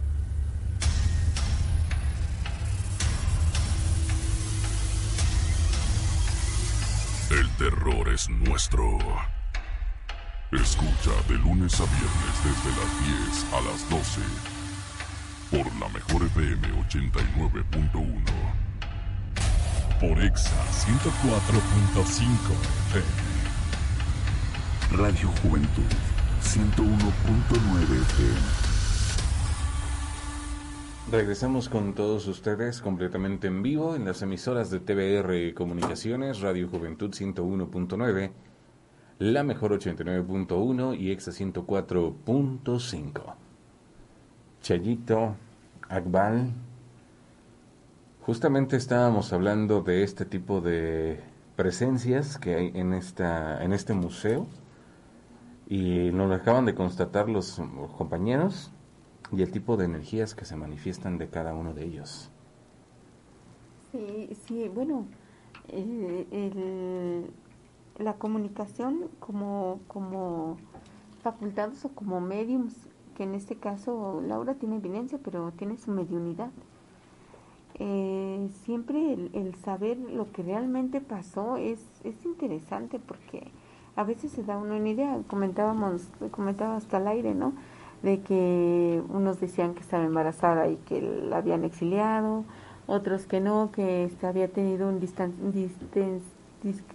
Sí, nos dijeron distensión abdominal, Distensión ¿verdad? abdominal, sí, por ahí muchas gracias, Gracias. a la gente de Yautepec Morelos. Eh, entonces, ya cuando el, el, eh, esa presencia te confirma que es, ah, pues las cosas cambian de manera radical. Fíjate que te voy a, a platicar una experiencia así rapidito.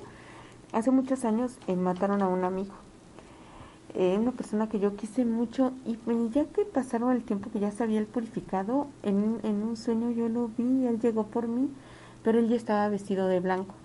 Y él me explicó todo lo que pasó, o sea, él me dijo, pues sí, dijo, es que veníamos de la fiesta y, y nos empezaron a golpear y todo, todo.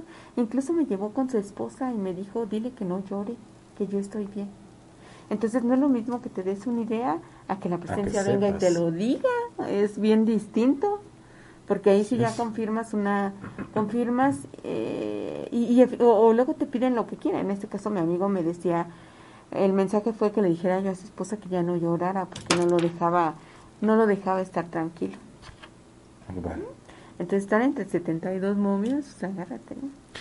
No, son muchas, este, visiones, lo que te vienen en la, en la mente de cada una. Yo, a mí, me ha tocado que, digo, cuando fui aquí a visitar las momias de, de Celaya, aquí en la ciudad, vi pasar parte de la vida de cada uno de estas momias, imágenes, em, sufrimientos, tristezas. A mí me da mucho que me dan los, los sentimientos. Luego de repente me dan ganas de llorar. De repente me dan mucho coraje. Pero a mí me gusta mucho caminar a los panteones. Y de repente llego a, tumbas que simplemente me quedo parado enfrente de la tumba y me empiezo a llenar de ira, de coraje. Como que esa persona no era su momento de partir y todavía está con esa incertidumbre de por qué a mí, por qué yo. Si yo quería seguir adelante, quería seguir disfrutando de la vida. O simplemente me paro en las tumbas y me da ganas, muchas ganas de llorar. De, de, de, de, empezar a llorar tremendamente. De hecho, me pasó hace poco. Eh, yo tengo un amigo que se llama Luis. Vamos a caminarlos a los cementerios. Y de ahí transmitimos en vivo. Desde que llegué al panteón, empecé a llorar, a llorar, a llorar. Y yo no sabía por qué ese sentimiento. Pero no podía ni, no puedo parar de, llorar. Todo el tiempo me la pasé llorando, pero eh, fue algo muy extraño. Muy, muy extraño. Y te conectas, te conectas a estos lugares. Sí, esta transmisión, también lo que comenta el auditorio, que han sentido impactos de ansiedad. Exactamente. De angustia, que es lo que esta noche se está sintiendo mucho, esa desesperación. De, qué fue lo que pasó, por qué. Si esa es la pregunta que ustedes tienen en el auditorio, pues efectivamente, como lo están comentando los especialistas, es por todo lo que estas momias, estas bueno, esas energías de personas que vivieron en algún momento y que quedan plasmados en estos cuerpos. En estos lugares, exactamente. Vamos y mientras tanto a una pausa comercial. Estamos completamente en vivo para ustedes en las voces del más allá, decimoquinta temporada, Penumbra.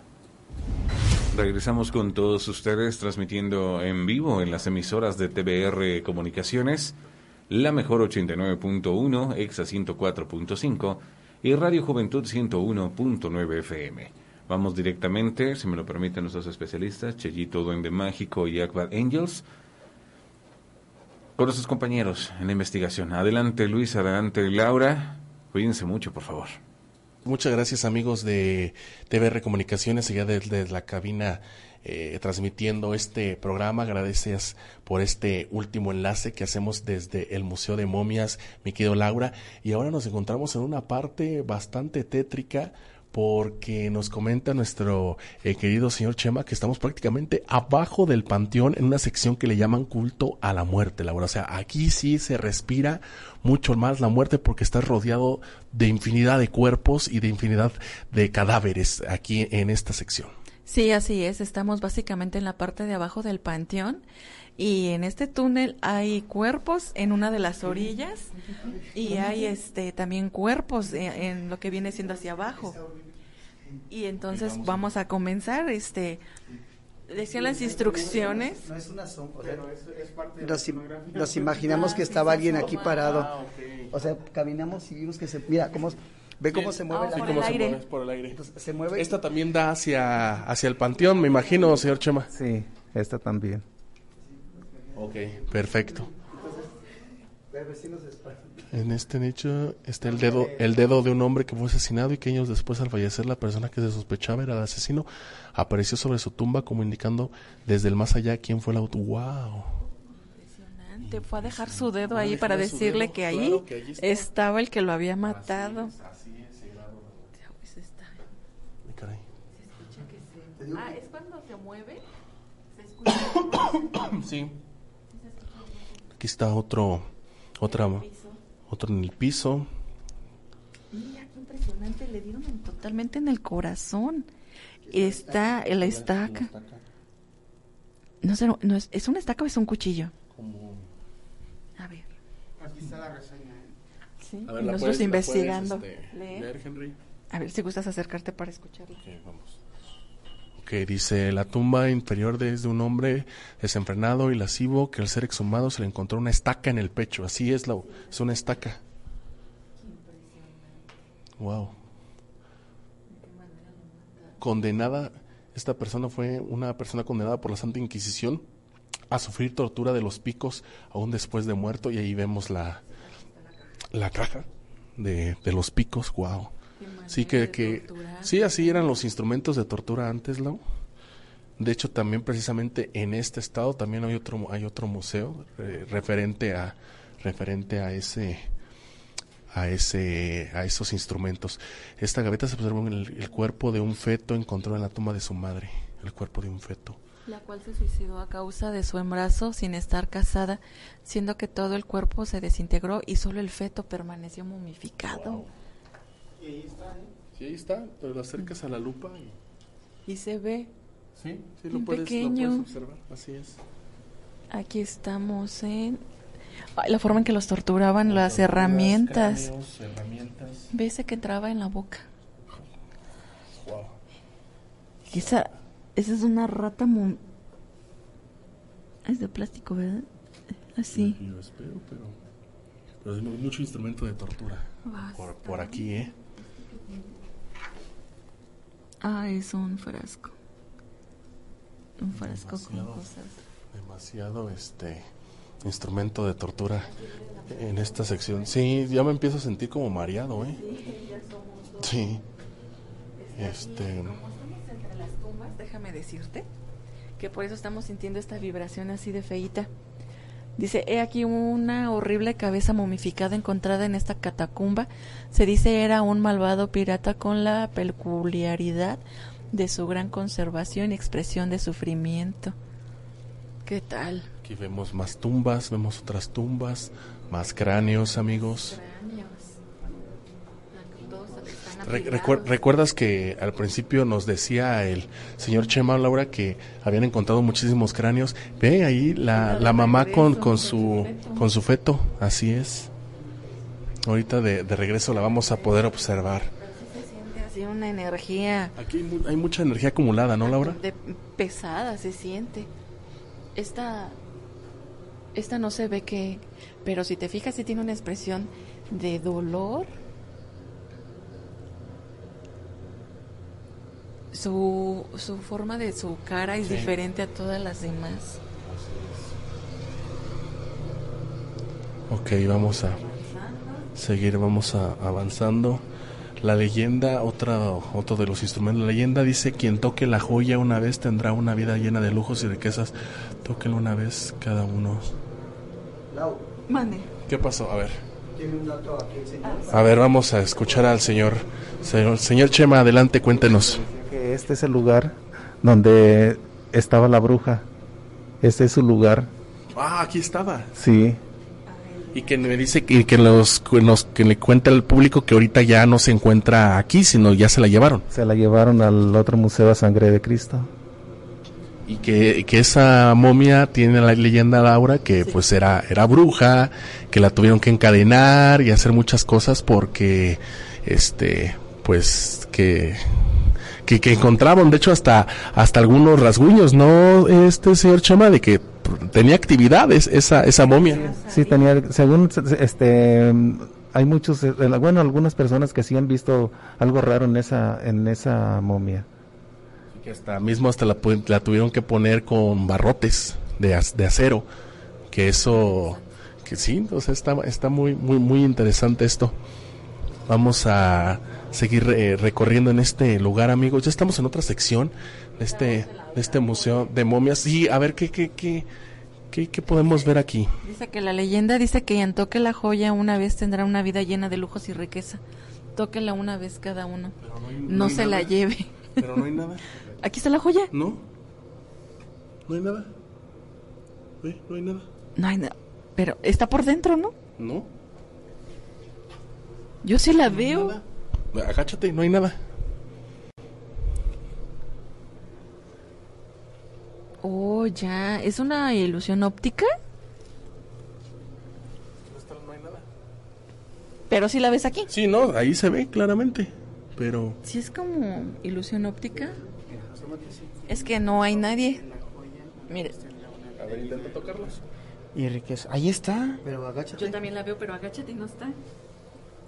Ah, no está. Ahora tócala. Sí, es como, como ilusión.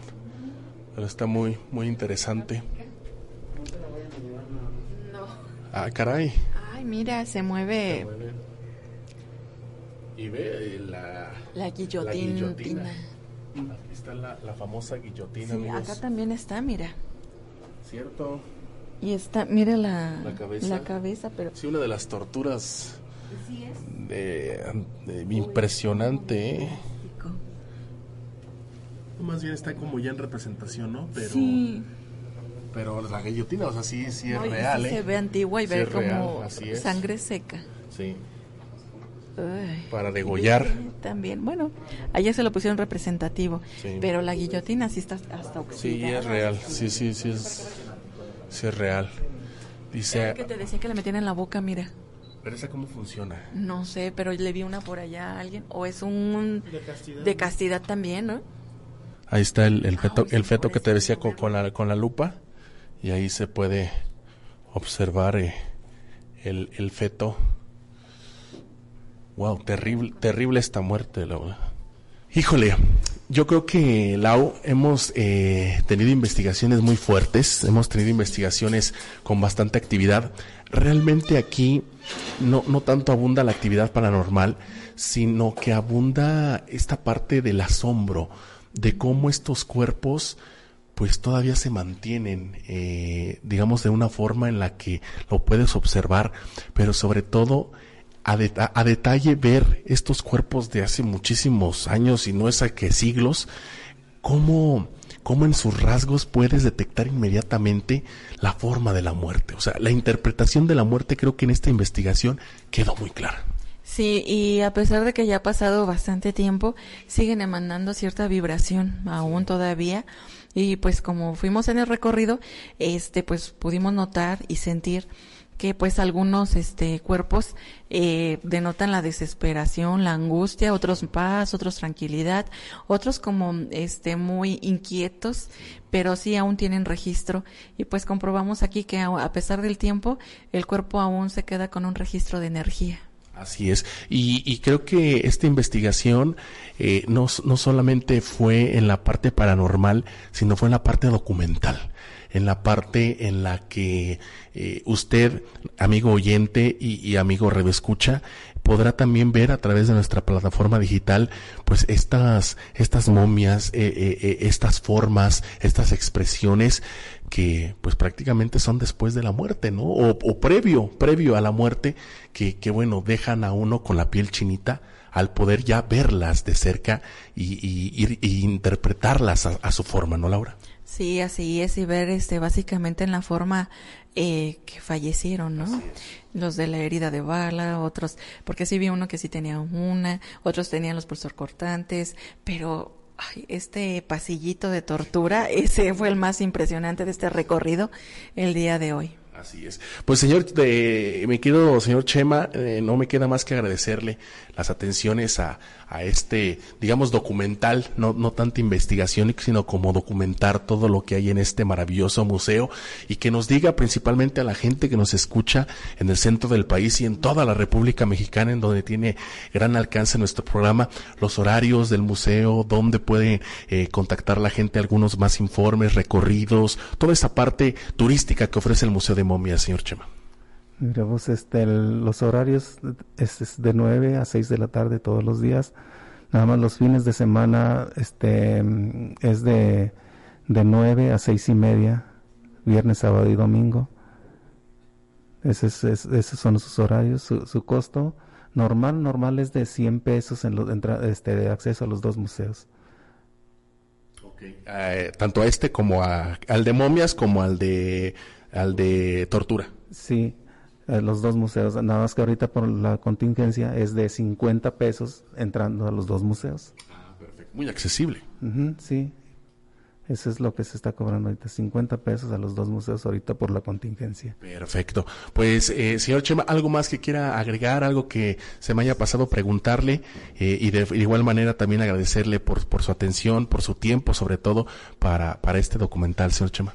No, pues nada más decirles de que los invitamos a que nos visiten aquí a Guanajuato, a visitar el Museo de las Momias. Definitivamente, eso, eso yo creo que es el cierre y el broche, el broche de oro. Muchas gracias, señor Chema.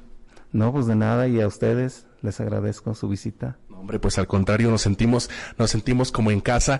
Pues agradecerles amigos, un gran saludo evidentemente a, la Secretaría de Turismo, al gobierno municipal de la ciudad de, Guanajuato Capital por las facilidades, por, por todo el apoyo eh, que, que, nos prestaron para esta, para esta investigación y a nombre de la dirección de nuestra empresa TVR Comunicaciones, bueno, pues agradeciéndole a ellos también por las facilidades, los permisos otorgados para, para este eh, documental y y, que no se pierdan el próximo jueves, Lau, eh, tendremos, nos quedaremos por aquí en, en Guanajuato porque prácticamente Guanajuato ofrece infinidad de, lugares que el día de mañana, miércoles, a través de nuestras redes, podrán ver eh, algunas semblanzas y tomas que, que estaremos haciendo, eh, como pues, la lóndiga de Granaditas, por ejemplo, que bueno, representa para la independencia, bueno, íconos importantes, ¿no? El monumento al Pípila, por ejemplo, este hombre que también cargó esta losa pesadísima, ¿no?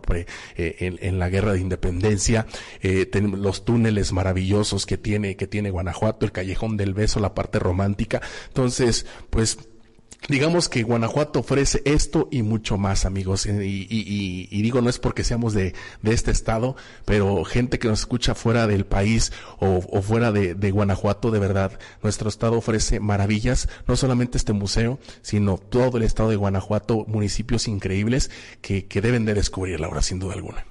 Así es, pues la verdad es un lugar muy bonito, pues los invitamos a que lo visiten y pues este no se queden sin venir también a este lugar, el Museo de las Momias.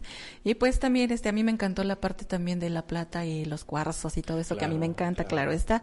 Y pues la verdad este pues esperen la siguiente investigación porque también tiene que ver algo relacionado con esto. Sí, definitivamente les vamos a dejar por ahí alguna pista ahorita en este momento porque mi querido eh, señor Chema nos dijo de dónde vienen estos cuerpos, de dónde vienen estas momias.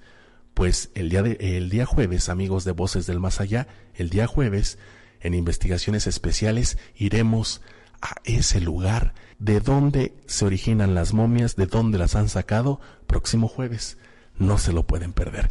Yo quiero agradecer sin duda alguna a todo mi crew fantástico, maravilloso de producción, mi comandante en jefe, mi productor Henry Pisa, mi querido camarógrafo y fotógrafo eh, Quique Capitán que esta noche me acompaña, mi buen también camarógrafo y que bueno hace tomas espectaculares, mi buen Dano Cázares.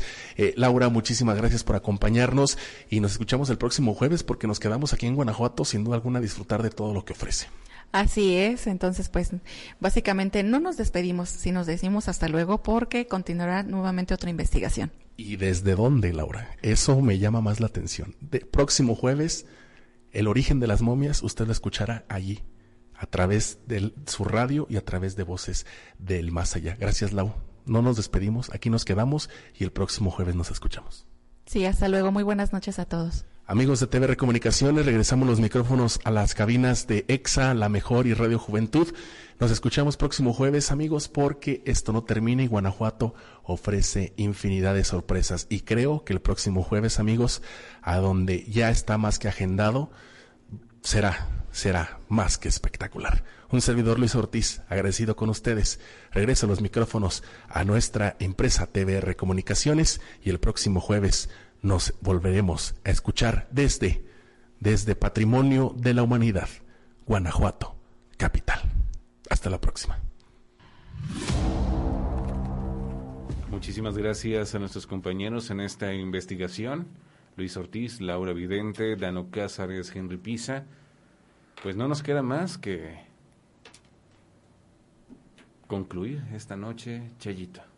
Así es, ha sido una, un recorrido muy interesante en donde obviamente las presencias pues manifiestan lo, que lo que ellos en algún momento quieren eh, pues les gustaría que nosotros supiéramos, ¿no?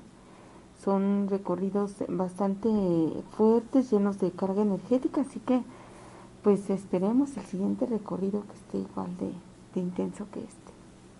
Akbal Angels. Muy interesante todo este recorrido eh, por el museo, por un lugar tan infestado de energía, de todo tipo de energías, porque bueno, eh, hay, que, hay, que, hay que estar conscientes que los objetos que se encuentran en este lugar pues estuvieron en lugares donde se llevaron todo tipo de, de situaciones, tanto positivas como negativas. Y pues lo único que me queda es decirles que tengan una excelente noche y unas felices pesadillas. Gracias Chayito, gracias Akbal, gracias en Centro de Medios y Operación del Máster de este programa a Juan Luis López, también un agradecimiento muy muy especial a nuestro equipo de producción, a Benjamín Patiño, Miguel Ángel Lemus, que nos permiten tener pues todo lo que es la vestimenta, la producción y todo lo necesario también de repente para estar buscando psicofonías que a ver qué tanta sorpresa podemos mencionarles al final de esta temporada estén ustedes muy pendientes. Agradecidos infinitamente con todos y cada uno de ustedes por su amable audiencia, por sintonizarnos cada noche en las emisoras de TBR Comunicaciones, Exa 104.5, La Mejor 89.1 y Radio Juventud 101.9. A nombre de los directivos de esta empresa, su casa TBR Comunicaciones, nuestra productora Carmen Monroy, Juan Luis López, su servidor Ismael Isauro. Muy buenas noches a todos. Se quedan con La Voz.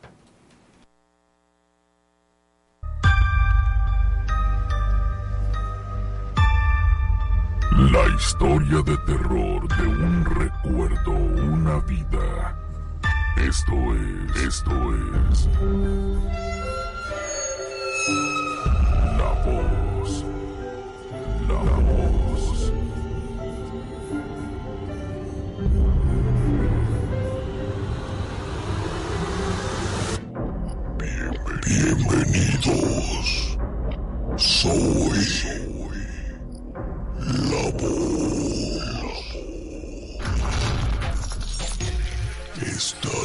listo para conocer la historia de hoy? Capítulo 15. Paternidad y reencuentro.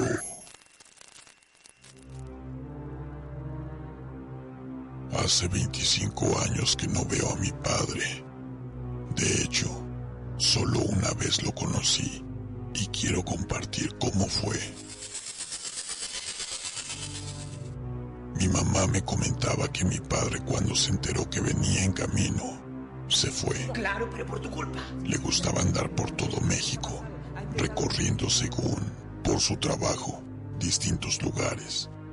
Lo que supo mi mamá después de tiempo es que en cada lugar que llegaba buscaba enamorar a una joven y cuando la embarazaba se marchaba. Yo ¿eh? Así que no podía decirte cuántos hermanos tengo.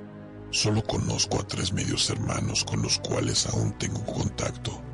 De hecho, quiero decirte que a pesar de que nunca hablamos de él, porque al igual no convivieron mucho, pero sentimos esos nexos de ayudarnos. Mi mamá cuando era pequeño me dejaba encargado con mi abuela. Mientras ella se iba a trabajar, tenía dos turnos y prácticamente podría decir que quien estuvo más al pendiente de mi niñez fue mi abuela Mari. Cuando era niño, le preguntaba por mi papá y siempre me decía que estaba trabajando y que por eso no podía verlo porque siempre estaba viajando. Hubo momentos que recuerdo pedía ver cómo era, aunque fuera por fotografía y aunque muchas veces busqué por toda la casa. Nunca encontré algo que pudiera indicarme cómo era mi padre. Cuando platicaba con mi mamá, notaba que se molestaba y hasta cambiaba de tema y si yo insistía, también se enojaba conmigo y me dejaba de hablar. Cuando tuve 13 años, mi insistencia por conocer a mi padre hizo que le comentara a mi abuela que ya me dijera la verdad. Después de mucho, Sacó una fotografía de él. Me dijo, él es tu padre, él es tu padre. Se fue cuando naciste. Por eso tu mamá se pone mal cuando hablas del tema. Prométeme que no le contarás lo que te acabo de decir. Pasaron cuatro años. Recuerdo bien que tenía 17. Me subí a una combi en Francisco Juárez para ir a mi casa. Me fui al final del camión, pero sentía la mirada de alguien que se me quedaba viendo. Yo traté de ignorarlo. Ya sentado, me fijé y era un señor alto de tez blanca, pero no le veía el rostro. Solo de repente medio perfil porque iba viendo si me bajaba, o bueno, al menos eso pensaba. Llegó el momento de bajarme de la combi y volteó a verme.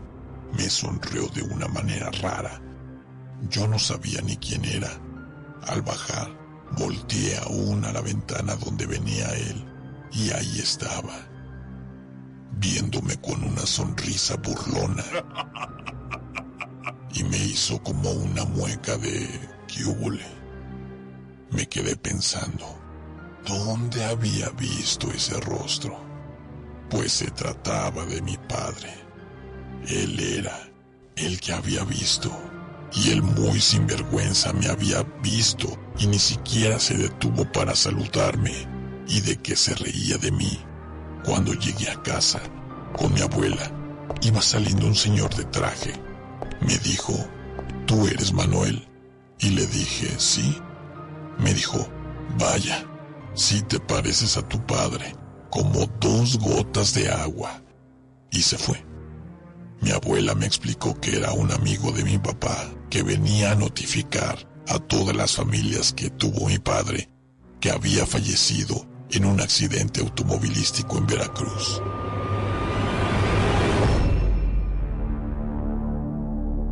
Que si estábamos interesados en reclamar su cuerpo o cenizas para que fuéramos a reclamarlas y seguir un proceso de papeleo, fueron con nosotros porque fuimos su primera familia y así lo había pedido mi padre en un testamento. No podía creer que había conocido a mi padre por primera vez, pero él ya no estaba vivo. Por eso, no podía verle el rostro completo. Por eso, solo me sonrió. No me dijo nada. Nosotros no fuimos por su cuerpo. Es fecha que ya no supimos nada de él. Solo gracias a su muerte conocí a mis medios hermanos, ya que su amigo licenciado nos contactó a todos. Aunque mi padre era un fantasma, yo lo vi normal, como si estuviera vivo, si estuviera vivo. Paternidad y reencuentro. Voces del más allá. El terror es nuestro.